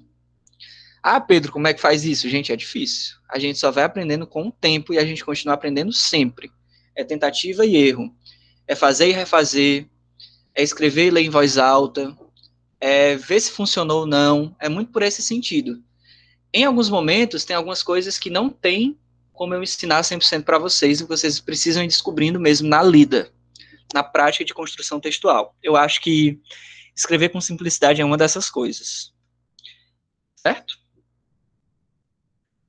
Depois desse, dessa viagem quase filosófica, vamos falar agora de concisão, que é o terceiro ponto da aula de hoje. Vocês estão acordados ainda? Estão seguindo ainda? Estão por aí? Firme e forte. Estamos. Vou já dar um grito para Emanuel acordar. Emanuel, tá aí, né? Pois bem, concisão. O que é a concisão? É a necessidade de dosar a quantidade de palavras utilizadas, com cada uma delas apresentando o significado mais completo possível. Aqui é muito importante a gente reforçar aquela história de formato. Isso faz sentido para esse formato que a gente está estudando hoje, que é a notícia, que por definição é uma coisa curta, é uma coisa concisa. Agora veja, se eu quiser fazer um grande documentário em áudio, que vai ter cinco capítulos, cinco episódios de meia hora cada, faz sentido eu estar tá tratando aqui de concisão? Acho que não. Então, concisão ela faz sentido para isso que eu estou discutindo aqui na aula de hoje, tá bom? Então, a gente precisa de fato dosar um pouco a quantidade de palavras e tentar extrair de cada uma delas o máximo de significado possível. Utilizar palavras fortes, que elas tragam muito sentido em si. Como é que a gente vai buscar concisão ao escrever? A gente pode partir para frases curtas, frases mais curtas, mas que não é, se utilizem de uma linguagem telegráfica. O que é uma linguagem telegráfica? São frases extremamente curtas, todas iguais, com a mesma estrutura, uma seguida da outra. Por exemplo, a menina chegou à escola. A escola estava vazia. Não tinha nenhum professor. A menina foi embora. Ok, são frases curtas, mas pô, não ficou bom, né, esse texto, porque eu tô partindo para uma linguagem telegráfica. Mais uma vez, vamos buscar o equilíbrio. Não se utilizar de estruturas que elas são muito de impresso, com frases intercaladas, às vezes uma frase que é do tamanho de um parágrafo, mas também não ser telegráfico demais, certo? O MacLeish ele fala que as frases curtas, as sentenças curtas, são mais, mais fáceis de ler e entender. Isso é um pouco, né, a gente pode colocar isso na berlinda, mas faz algum sentido, tá? Quando a gente se utiliza de frases muito longas no rádio, a gente pode fazer com que as pessoas se percam no consumo daquela mensagem. Mais dicas aqui sobre concisão. Essa é bem clássica. Não usar duas palavras quando se pode usar uma. Existe até o nome para isso, segundo Emílio Prado, é o princípio da economia das palavras, tá? Aí talvez a gente já esteja chegando para um, um terreno muito extremo, que eu não sei se eu concordo 100%, mas de fato faz sentido às vezes. Vamos ver esse exemplo aqui, ó. O Teatro José de Alencar está realizando, desde segunda-feira, a primeira mostra cearense de teatro. Vejam que eu utilizei um gerúndio, quando eu poderia usar uma só palavra no presente. Se eu trocar está realizando por realiza, eu vou seguir esse princípio da economia das palavras. Sem falar que gerúndio muitas vezes não fica bem no rádio. Pedro. Talvez não seja um termo, um termo tão oral assim. Oi. Ainda nessa, nessa questão aí de redução de, de palavras e tal, tem também, o, às vezes, repetir uma palavra semelhante vai também na questão de enfatizar aquela informação, tipo, é, sei lá, há um único paciente curado de um único paciente, não sei, não sei explicar, mas curado de Covid com a vacina, sei lá, uma coisa assim, entendeu? De, de enfatizar a informação. Então, às vezes, se repete a, a uma palavra semelhante, alguma coisa assim. Sim, exatamente. É por isso que determinadas regras ou determinados princípios, eles valem até a página 2. A gente vai ver até um exemplo já já, não é exatamente dentro disso, mas tem a ver. É, beleza, o princípio da concisão é legal, mas eu vou, por exemplo, é, sacrificar a comunicabilidade do meu texto, a clareza do meu texto, porque eu quero ser conciso? Não vou. O que é que é mais importante? Eu comunicar. Então, se eu precisar escrever, repetir uma coisa, repetir uma estrutura, escrever uma palavra a mais, porque eu acho que vai ser é, mais fácil de compreender, eu vou fazer isso. Certo? É sempre buscando equilíbrio. No final das contas, a comunicabilidade ela está acima de tudo. Tá bom? Já chegamos no quarto ponto. Eu acho que de fato eu estou indo muito rápido. Mas vamos seguindo aqui. Precisão. Gente, quando a gente fala de precisão, como uma das questões a que se atentar, isso aqui não serve só para notícia de rádio, isso aqui não serve só para é, rádio em geral, mas é uma questão do jornalismo. A gente precisa buscar precisão. É até um imperativo ético, tá? Não vamos entrar aqui numa discussão sobre imparcialidade, objetividade e tudo mais, porque no final das contas a gente vai chegar à conclusão de que é impossível é, a gente se despir de toda a subjetividade, de todos os constrangimentos pessoais, sociais, culturais, organizacionais que estão envolvidos na produção de uma notícia. A gente não vai conseguir fazer isso. Mas, de fato, é interessante que a gente assuma como imperativo ético, ou seja, como objetivo a se seguir, ser sempre o mais é, preciso possível. Sempre buscar algum grau de exatidão, o máximo de exatidão, buscar ser o mais fiel àquilo que a gente testemunhou ou às informações que a gente apurou para levar aquilo para o nosso texto. Porque do contrário, a gente já começa a partir para a ficção e não para o jornalismo, tá? Como é que a gente pode buscar precisão ao redigir? Eu acho essa dica muito legal que é dar força a substantivos e verbos, evitando adjetivos e advérbios. Tá? Não estou dizendo para vocês que nunca mais na vida de vocês vocês escrevam um adjetivo ou um advérbio. Não. Mas vejam que os substantivos e os verbos, eles se remetem de forma mais direta e concreta a referentes do mundo empírico. Eles conseguem se conectar de forma mais fácil a coisas que de fato estão acontecendo você descreve com mais precisão os eventos do mundo, os fenômenos, as declarações a partir de substantivos e de verbos. Os adjetivos e os advérbios, pelo contrário, eles são muito. Eles apelam muito à subjetividade, eles variam muito de uma pessoa para outra. Eu posso dizer, por exemplo, que Fortaleza é uma cidade muito fria. Fortaleza. Tá, esse exemplo não foi bom. É...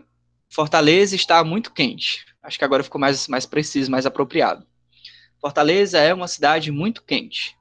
Eu estou utilizando aí quente como adjetivo e muito como advérbio. Mas só que o que é quente para mim pode não ser quente, pode não ser quente para Cris ou para o Jonas. Vejam que a utilização do adjetivo quente deixa margem à interpretação e o advérbio ainda consolida essa capacidade de, de abrir a interpretação. Eu não estou só dizendo que é quente, eu estou dizendo que é muito quente. Esse muito está na minha conta. Talvez seja muito mais interessante eu falar aí, em vez de dizer que Fortaleza é muito quente, eu dizer, por exemplo, que hoje está fazendo tantos graus. Hoje está fazendo 36 graus em Fortaleza. Ou é, essa semana registrou um recorde histórico é, de temperatura na cidade de Fortaleza. Eu, eu, acho que eu busco mais a precisão nesses outros registros do que é, numa certa abertura que existe na utilização de advérbios e de, de adjetivos e de advérbios. Perdão. Vocês concordam com isso? O que, é que vocês acham disso?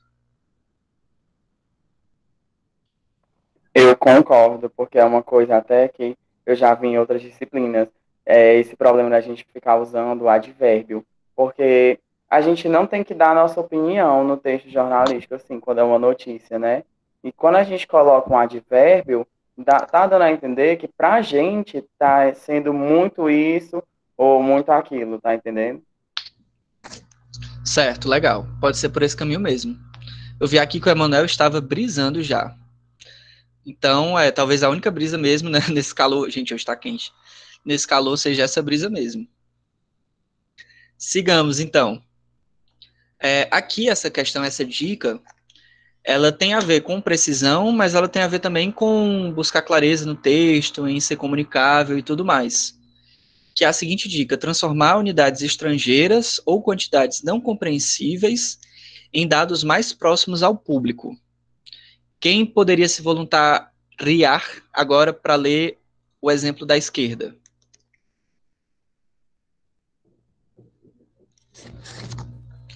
Eu posso. Vá lá.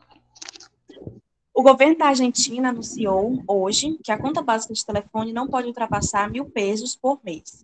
O valor equivale a 73 reais. Então vejam que nesse exemplo aqui tem uma preocupação de tornar precisa a informação mil pesos por mês. Gente, o que são mil pesos? Né? Meio que acho que a maioria das pessoas não não conseguiria fazer uma conversão imediata de pesos para reais. E aqui a gente já, tá, já está trazendo que esse valor equivale a 73 reais. É uma busca por clareza e por precisão. É, o segundo exemplo, por favor. O loteamento que vai ser construído nas dunas da Sabiaguaba deve ocupar uma área de 500 mil metros quadrados, o correspondente a 50 campos de futebol. Beleza, ó, tem aí a explicação de que 500 mil metros quadrados, que acaba sendo uma informação meio etérea, meu Deus, é isso, é muito, é pouco. É, né, né, e quando a gente diz que são 50 campos de futebol, talvez já fique mais fácil de entender a dimensão disso. E percebam que foi utilizado aqui, ó, depois da vírgula, o tracinho. Pode ser uma opção para ajudar o locutor a entender que aqui precisa ter uma pausa. Deve ocupar uma área de 500 mil metros quadrados, correspondente ou equivalente a 50 campos de futebol. Vejam mais uma vez, isso aqui é estilo de rádio. Jamais nas nossas vidas nós veríamos um texto impresso com uma vírgula e um traço do lado seria considerado um erro gráfico, um erro de, de ortografia. Mas aqui é completamente possível, porque a gente está escrevendo para ler em voz alta. É, ah, está aqui o exemplo que eu falei antes. O difícil balanço entre simplificar o texto e ser preciso. Eu poderia até ampliar e dizer para vocês que a gente está sempre numa balança entre uma coisa e outra, para que lado ir e como fazer, buscando a melhor comunicabilidade. No exemplo aqui da esquerda, a gente tem a Mega Sena vai distribuir 6 milhões 419 mil e 500, ó, já misturei, tanto número, e 257 reais no próximo prêmio. É um, um enunciado extremamente preciso. Só faltou, só faltaram centavos aí. E no, no caso da direita, a gente tem a Mega Sena vai distribuir cerca de 6 milhões e 400 mil reais no próximo prêmio. O da esquerda apela mais para precisão, até de uma forma exagerada, talvez, e o da direita diminui a carga de precisão, tanto que utiliza aqui a expressão cerca de, que na verdade é bem precisa, mas só que ela é mais concisa e ela talvez comunique melhor. Ela não tem aqui ó, os 19.257 reais.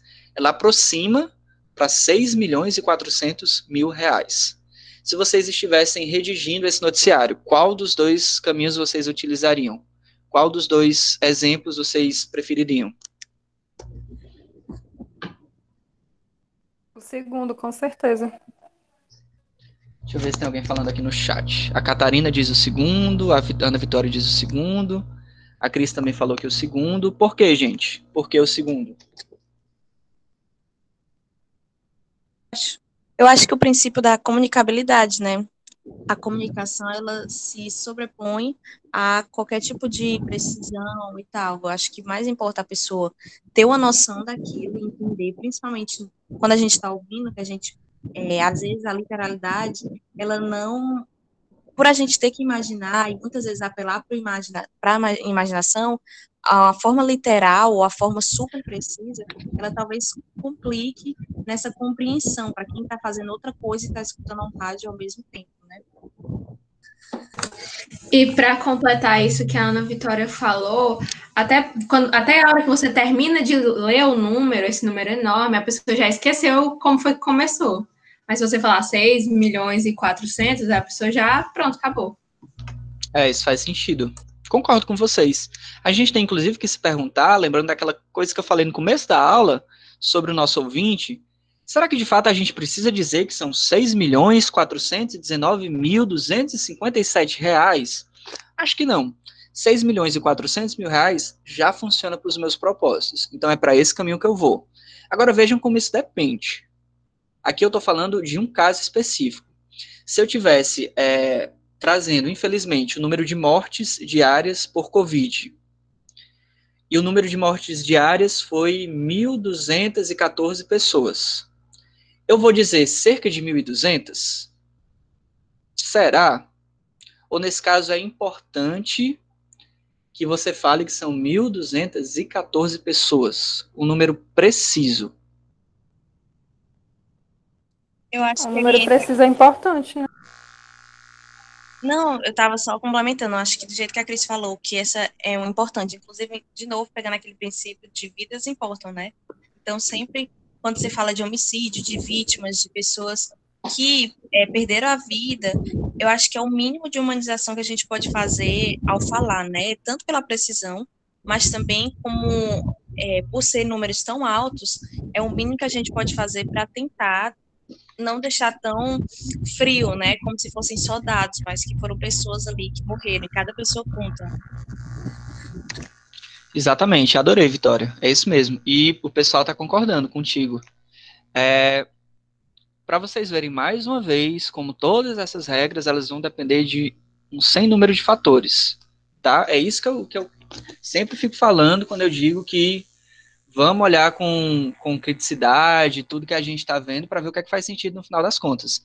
Eu acho que esse princípio da humanidade, o princípio do respeito, ele tem que se sobrepor a, sei lá, vou fazer um texto conciso, então, como ele tem que ser conciso, eu vou dizer que são cerca de mil mortes. E aí eu estou excluindo do, é, do meu texto, sei lá, 214 pessoas que infelizmente faleceram, e seria de fato desrespeitoso, tá?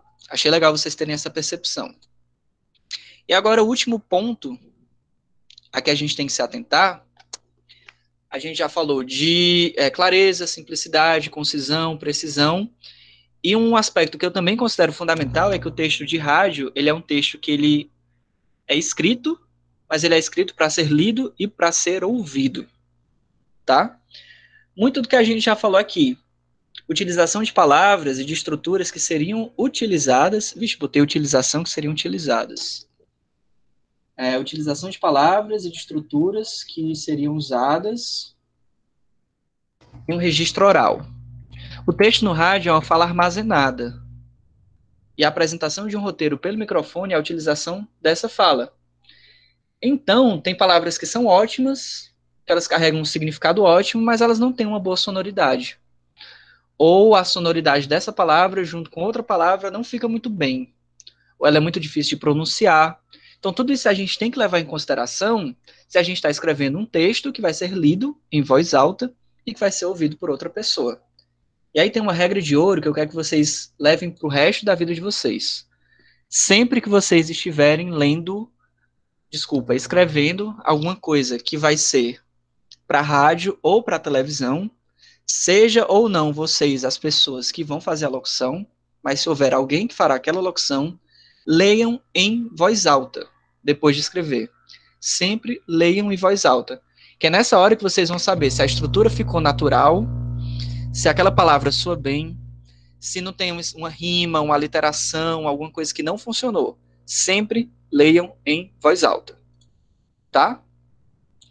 Lembrando, inclusive, que é, há uma dimensão expressiva da voz, como a gente estava falando na, na aula de linguagem radiofônica. Não é só o conteúdo frio que está no, no papel que eu escrevi, mas aquele conteúdo vai ganhar alguma cor a partir do timbre, da entonação, da velocidade, da altura. Isso também tem que ser pensado na hora que vai ser, na hora de se escrever o texto, tá? Inclusive, tem umas palavras que vão demandar uma maior ênfase, é, por exemplo, os números. Quando eu vim aqui, eu posso dar uma ênfase no número. A Mega Sena vai distribuir cerca de 6 milhões e 400 mil reais no próximo prêmio. Chama atenção, né? É, como eu falei antes também, algumas palavras elas podem oh, ser sublinhadas, grifadas. Oi.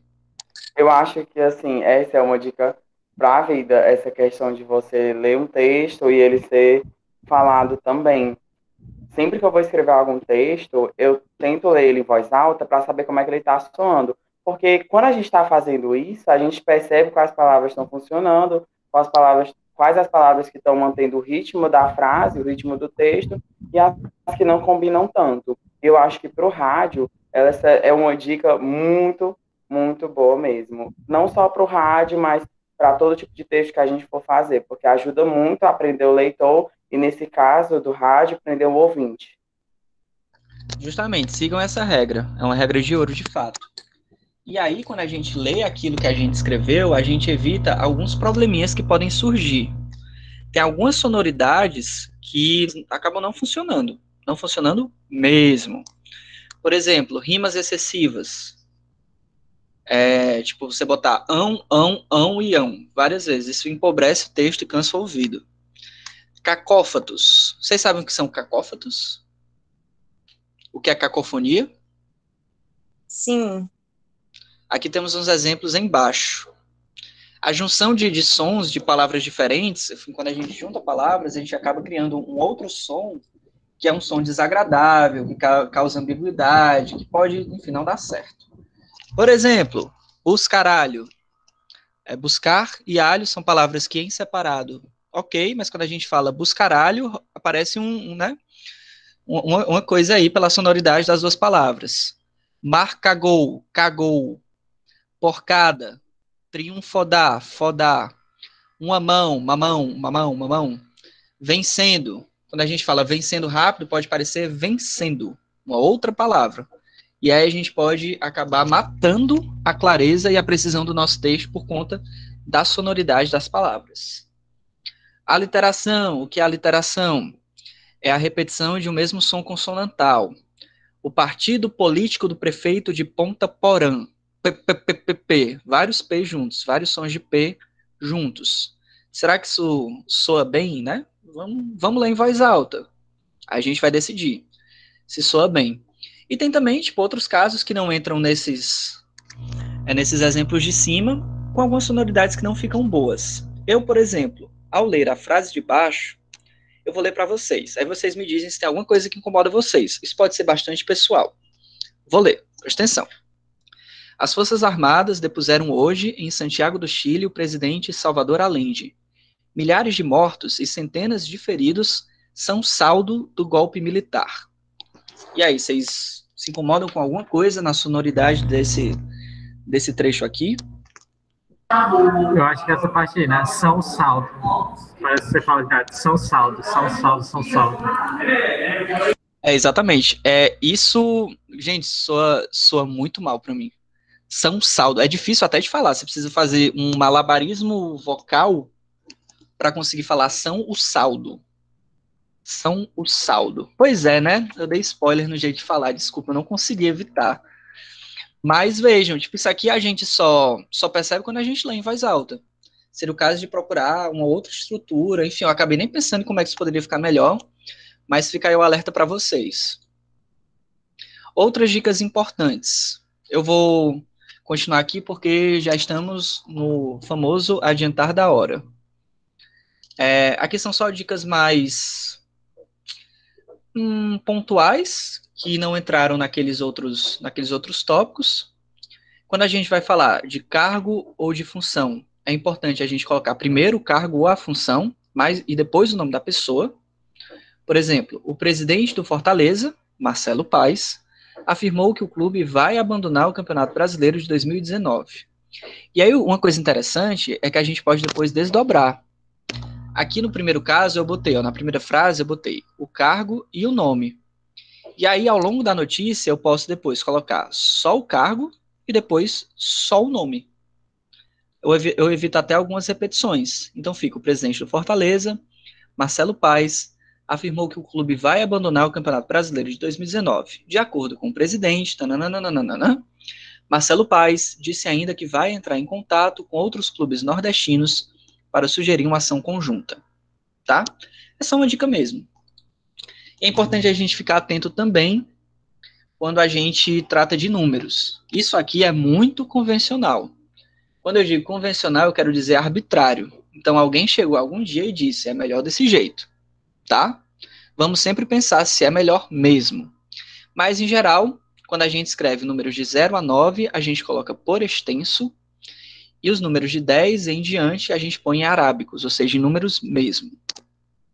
Aqui, como vocês podem ver nesse trecho do lado, o 3 de três pessoas foram encontradas sem vida na cidade de Nice, o 3 está por extenso, e o 900 de a 900 quilômetros de Paris ficou em números arábicos, tá? Uma convenção. Os números ordinais, geralmente eles vão por extenso. Aqui a sétima edição está por extenso. Quando a gente fala de vírgulas e percentuais, a gente não costuma colocar os sinais gráficos e sim escrever por extenso. Vamos ver este exemplo aqui. O Banco Central reduziu a taxa básica de juros de 2,5% ao ano para 3%. Então vejam, está tudo em extenso. Vírgula escrito em extenso, os números menores que 10 escritos em extenso e o porcento escrito em extenso também. Isso aqui dizem que melhora a legibilidade. Mas talvez você que está fazendo aí o seu podcast ache melhor ler com o 2, o vírgula e o 5 e o porcento do lado. Se você achar melhor assim, faça desse jeito. Outras questões de números. Os horários. É sempre bom a gente colocar na forma coloquial. Ou seja, se o evento for às 14 horas, você não escreva às 14 horas. É melhor botar às 2 horas da tarde. Que é um registro mais coloquial, um registro mais oral. Ele fica mais próximo daquilo que a gente fala no dia a dia. Quando a gente vai colocar muitos números, por exemplo, em telefones, é sempre bom a gente dividir os números com hífenzinhos ou com espaçozinho, para que a gente não se perca na leitura dos números. E é legal até dar uma repetida depois. Então a gente pode dizer: o telefone da secretaria do curso de jornalismo é 3366-7710. Repetindo, 3366-7710. Tá? Unidades monetárias, também por extenso. É o mais importante. Eu acho que fica mais claro se eu mostrar aqui, ó. No texto impresso, isso seria assim.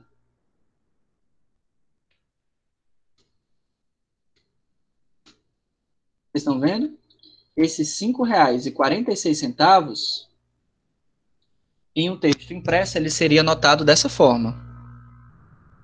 Mas só que isso não é muito radiofônico, não funciona muito bem para o rádio sei lá, vai que na hora, né, eu me confundo, ai meu Deus, isso aqui é quanto mesmo? É, é 546, é 546, é real, é dólar? Então, por via das dúvidas, é melhor escrever literalmente R$ 5,46, para facilitar a vida do locutor. Tudo entendido? Tudo compreendido?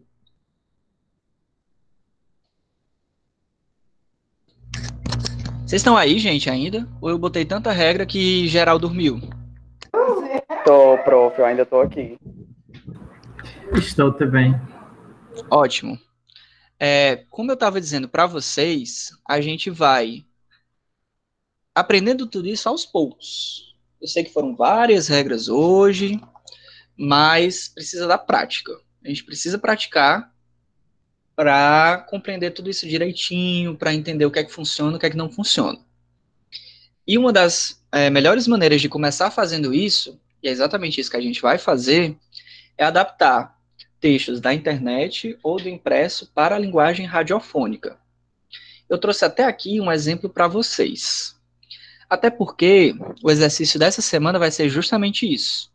Vocês vão adaptar um texto de portal para rádio, como se fosse um noticiário de rádio e vocês precisassem ler aquela notícia. É esse o exercício dessa semana, tá? Então eu vou trazer aqui um exemplo para vocês. Botei até nos slides. Vocês estão vendo? Terremoto de 4,6 de, magnitu de magnitude é registrado na Bahia. É, a minha voz já está um pouco rouca. Se alguém puder me ajudar e ler esse trecho aqui, que é um trecho do G1 da Bahia, me ajudaria muito. Alguém se dispõe? Pode ser alguém que já leu mesmo. É só para me ajudar. Eu posso. Obrigado. É, o terremoto de magnitude 4,6 foi registrado na Bahia, na região das cidades um, de Mutuípe, que fica no vale do Jequiriçá, e Amargosa, no recôncavo baiano. Na manhã deste domingo, 30, segundo cálculos do Laboratório de Sismologia da Universidade Federal do Rio Grande do Norte, UFRN, UFRN, moradores de várias cidades do estado, como Castro Alves, São Miguel das Matas e Santo Antônio de Jesus, também no Recôncavo, relataram o impacto do terremoto. Em Salvador, os tremores também foram sentidos. Não há registro de feridos. Continua, é só mais esse pedacinho o G1 entrou em contato com Anderson Nascimento, coordenador do Laboratório de Sismologia da UFRN, que faz o monitoramento dos fenômenos. Ele explicou que esse terremoto teve alta magnitude e também pôde ser sentido em Salvador. Abre aspas. A gente fez uma análise preliminar e esse evento maior foi registrado pela rede mundial. Foi de magnitude 4,6, a 6 quilômetros a sul para sudoeste de Mutuípe e em Amargosa. Salvador fica a pouco menos de 100 quilômetros de Mutuí. E, com essa magnitude, ele certamente foi sentido em Salvador. Fecha aspas. Detalhou Anderson. O geólogo Eduardo Menezes, que também é do Laboratório de Sismologia da UFRN, explicou que os tremores são causados por pressões nas falhas geológicas. Muito obrigado. É, eu acho que a gente pode chegar à conclusão de que esse texto, de fato, ele não foi escrito para a rádio. Vocês concordam comigo? Eu concordo, ele é muito assim, ele tem muita informação para ser lida assim no rádio, porque a informação no rádio tem que ser rápida, né? Aquela coisa bem, bem direta, e eu acho que não tá tão direta essa notícia. E também tem vírgula, que é sinal gráfico, tem parêntese. Tem aspas, e... né? Uhum. Tá, aí o que foi que eu fiz? Estava em casa esses dias e pensei em adaptar esse texto aqui para uma linguagem mais radiofônica. Então, é, foram duas coisas que eu, que eu fiz. Primeiro, eu diminuí a quantidade de informações, porque na minha cabeça eu estava dentro de um noticiário que teria notícias em 30 segundos, de 30 segundos, vai. Então, eu precisava diminuir bastante. E também tentar transformar isso em uma linguagem mais oral, mais corriqueira. Vou mostrar para vocês como é que ficou. Isso aqui foi a minha forma de fazer, tá? Obviamente, há outras outras maneiras. É, um terremoto de 4,6 graus na escala Richter foi registrado no estado da Bahia durante a manhã de hoje. O tremor de terra atingiu as regiões de Mutuípe e Amargosa, localizadas a 100 quilômetros de Salvador. Não há feridos. O Laboratório de Sismologia da Universidade Federal do Rio Grande do Norte faz o monitoramento desses fenômenos. Segundo o laboratório, os terremotos são causados por pressões nas falhas geológicas. Dei uma, uma boa reduzida, tirei algumas informações, é, inclusive nome das pessoas, porque eu achei que isso era o essencial para para notícia no caso de precisar ser diminuído para o rádio. E aí, vocês acham que está condizente com o que a gente estudou na aula de hoje? Vocês podem criticar também, viu? Não tem, não tem problema.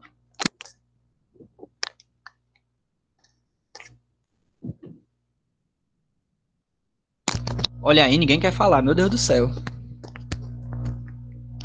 Ah, o Guilherme botou aqui, que achou ótimo. Bem, essa foi a minha maneira de dar uma mudada no texto, né? Eu achei que desse jeito ficou mais radiofônico. Eu sei que a nossa aula já está muito, já tá muito longa, mas eu queria testar com vocês uma espécie de exercício coletivo, que vai ser de fato a, a última coisa que a gente vai fazer hoje, tá? Pensando aqui nesta, neste estilo, nisso aqui que eu fiz, que é transformar um texto do G1 para um texto de rádio, eu quero que vocês é, fiquem um tempinho lendo essa, essa notícia aqui. E depois a gente vai pelo menos começar a adaptação da notícia para o estilo radiofônico, tá? Eu vou deixar cinco minutos aqui com os slides aparecendo. Eu vou pegar água, que minha voz está sumindo.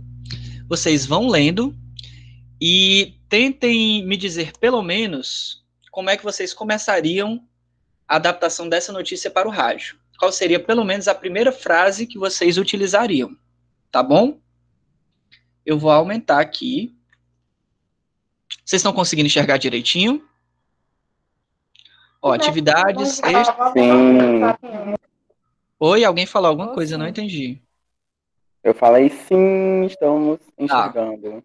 Ó, atividades extracurriculares e aulas práticas no ensino superior são autorizadas em Fortaleza. O que eu quero que vocês prestem atenção é isso aqui, ó. A partir do dia 1 de setembro, serão permitidas atividades extracurriculares, que é exatamente o que diz o título. E façam de conta que vocês estão nesse dia aqui, dia 30. Então, 1 de setembro é depois de amanhã, pra gente, tá bom? É, me digam, eu vou, vou dar cinco minutos para vocês, sete minutos, leiam rapidamente o que está aqui. Eu vou buscar água. E aí, quando eu voltar, eu quero sugestões de qual seria a primeira frase, o primeiro enunciado dessa notícia em estilo radiofônico. Tá bom? Venho já.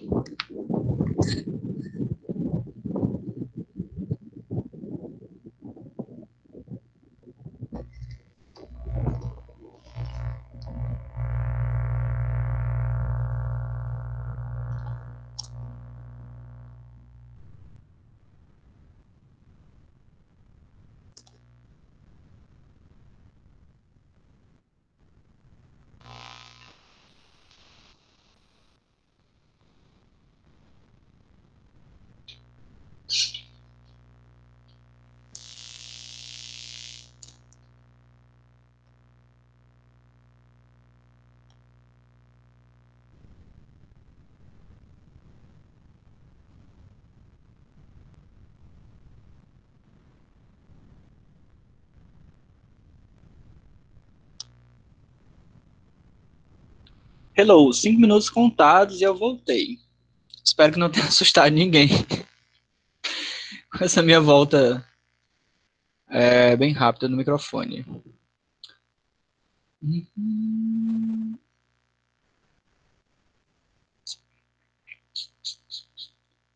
É, deixa eu ver. É, vocês estão. Oi. colocar, tu Ah, pode desculpa. colocar o quadro aí de novo, por favor. Nossa, eu tava vendo o chat. Vocês estão O- enxergando? Obrigada. Alguém chegou a Agora- pensar em uma primeira, em uma primeira frase já ou foi pouco tempo? Eu, deixa eu aproveitar aqui o embalo que eu tô vendo do celular e, e o negócio tá grande aqui. O, a imagem tá grande. Vamos lá. É, eu começaria mais ou menos assim. Governo do é só naquela naquela primeira parte lá. Cadê, meu Deus? Tá Aqui. Governo do Estado libera é, aulas práticas, estágios do ensino superior e atividades extracurriculares a partir do dia 1º de setembro. Ótimo. Muito boa escolha. Já já a Pedro. gente. Oi. Quem me Eu chama? pensei- Quem me chama? Vitória. Oi, Eu Vitória. pensei em colocar algo assim, é, a partir do dia 1 de setembro, é, são permitidas algumas atividades extracurriculares. Não, perdão. A partir do dia 1 de se- de setembro, algumas atividades extracurriculares, como curso de idiomas, música, aí, aulas práticas e estágios do ensino superior, é, poderão retomar suas atividades de acordo com o último decreto do governo do estado, né? Algo desse tipo. Eu acho que eu não organizei muito bem minha ideia, mas eu começaria a partir do 1 de setembro, porque seria algo mais imediato. Certo. Interessante essa opção por começar com a temporalidade. Só cuidado para não, não colocar muita informação entre é, o serão permitidas ou as atividades extracurriculares entre o verbo e o, o, o sujeito e o verbo. Tipo, a partir do dia 1 de setembro, é, atividades extracurriculares, como serão permitidas. Pode ficar confuso se a gente botar muita coisa entre o sujeito e o, o verbo. Prof, Oi. eu resumi desse jeitinho aqui. Outros setores de educação apresentam retomada a partir de 1 de setembro. Ai, apenas isso. Aí eu falaria depois de retorno de aulas, essas coisas, mas eu começaria a notícia assim. Ótimo. Justamente, a gente sempre começa por uma primeira frase. Pode parecer óbvio, mas em determinados momentos é tudo que a gente precisa. Gostei, é uma boa solução também. Alguém mais quer compartilhar? O que escreveu? tá colocando no chat. Ah, tá. Deixa eu ver aqui. O Rogério colocou: atividades extracurriculares, aulas práticas e estágios do ensino superior fazem parte das atividades autorizadas a retomar a partir de 1 de setembro. O Jonas: outros setores de educação apresentam retomada a partir de 1 de setembro. O Guilherme: em Fortaleza, a partir da próxima terça-feira, poderão ser realizadas atividades extracurriculares e aulas práticas no ensino superior. Gostei muito das opções de vocês. É, acho boas opções. Alguém mais quer compartilhar? Aí depois eu posso é, mostrar como eu pensei, o meu começo.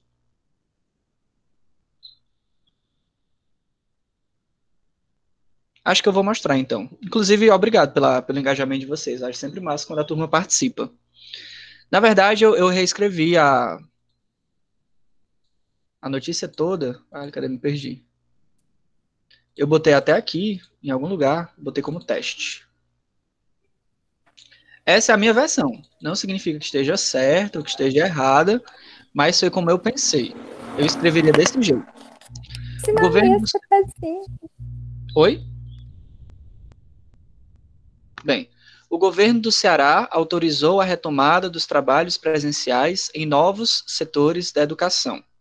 Foram liberadas as atividades extracurriculares, como cursos de idiomas, música e informática. O governo autorizou também aulas práticas e estágios do ensino superior, além de transporte escolar e testes vocacionais. O decreto determina que todas as atividades devem acontecer sem contato físico.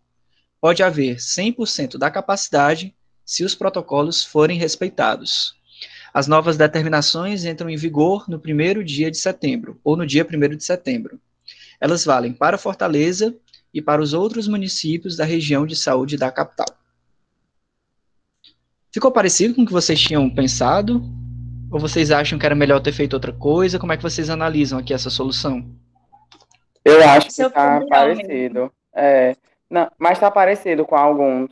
Assim, a informação principal é que vão ter novos setores que vão ser retomados agora nessa próxima fase, né? Nesse, depois do dia 1 de setembro. Só que o senhor não colocou essa data. O senhor preferiu colocar a informação principal como a retomada dos trabalhos presenciais em novos setores da educação.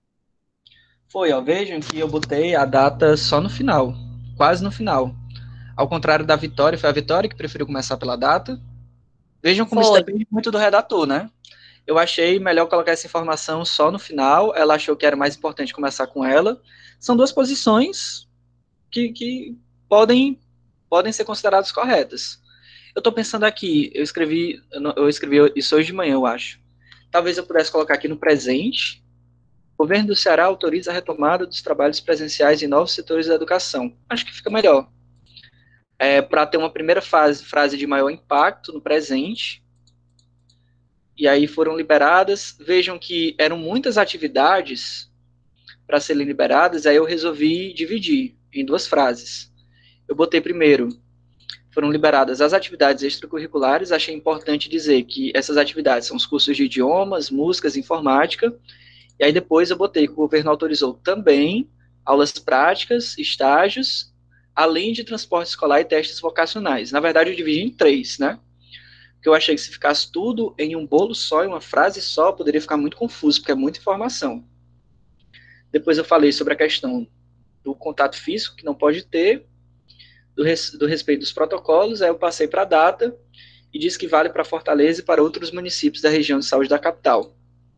Caso alguém pensasse numa solução trazendo Fortaleza para cima, seria igualmente válida. Isso aqui foi a maneira como eu pensei, tá? Por que, que eu estou dizendo tudo isso?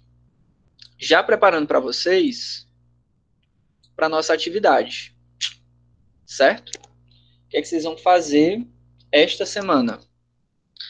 Vocês vão ter que reescrever muito nesse estilo. É basicamente isso que eu fiz agora, mas com a outra, uma outra reportagem. Eu vou já já lá no, não sei se agora porque eu tenho uma reunião, mas no máximo hoje de noite, eu vou lá no Classroom e vou é, colocar a atividade de portfólio com todas as, as instruções que nem eu faço todas as vezes. E a matéria vai ser esta aqui. Talvez para o terror de muita gente, é uma matéria de economia. PIB tem queda recorde de 9,7% no segundo trimestre e vai ao mesmo nível do fim de 2009. Tá? É essa matéria aqui que vocês precisam reescrever. Inclusive esse trecho que eu já deixei no slide. Não é a matéria toda. São esses pontos aqui. Também é uma matéria bem voltada para o impresso. Ó, vejam a questão do, dos números, como é que está aparecendo aqui, ó. Bem estilão de impresso mesmo. Com a cifra e o número com vírgula. Tem um destaque com aspa, um olho aqui. Que com certeza isso não vai funcionar no rádio desse jeito.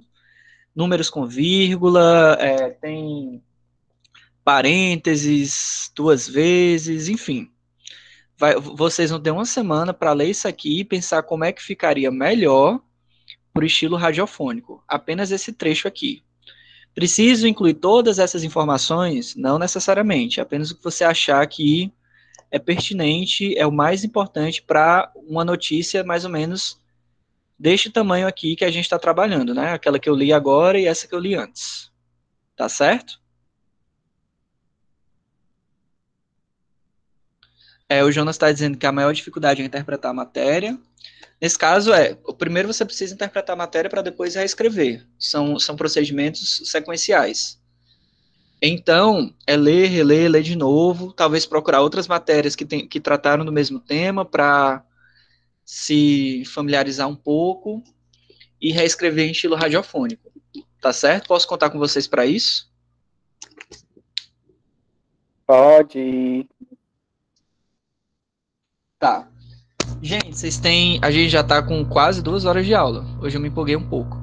Vocês têm é, alguma dúvida em relação a isso que foi trabalhado hoje? Vocês querem fazer algum comentário?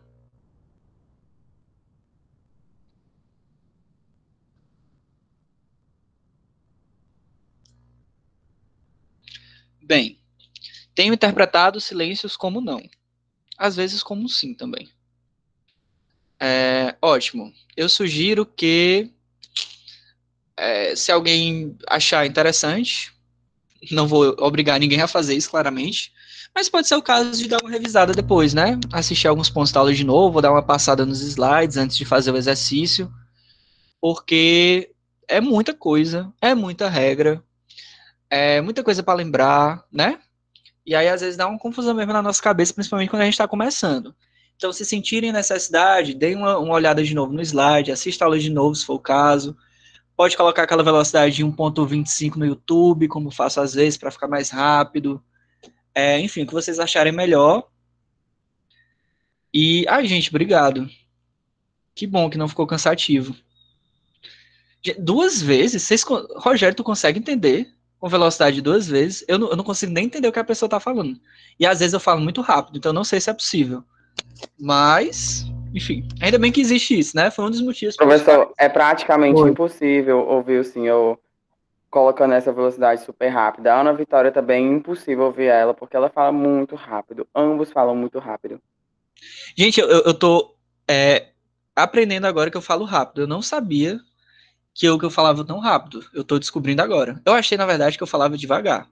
Mas é isso, a gente vai vivendo e aprendendo. Eu vou tentar ser mais pausado às vezes e tudo mais. É, três vezes? Gente, como é que pode? Mas é isso. Se acharem interessante, escutem. eu não, como a aula está sendo gravada, alguns comentários eu não vou fazer, tá certo? É, é isso. Pois então, qualquer dúvida, entre em contato, revisem a aula. Obrigado pelos, pelos elogios. Semana que vem a gente tem aula ao vivo de novo. Também vai ser nesse, nessa vibe de, de construção textual, mas agora um pouco mais complexo, porque a gente vai falar de roteiro, de reportagem, de um outro formato, que vai trazer muito disso que a gente discutiu hoje, mas numa outra pegada. Tá? E, bem, qualquer dúvida, estou à disposição durante a semana. Acho que já falei demais hoje. E até semana que vem. Um grande abraço. Foi top. Tchau, profs.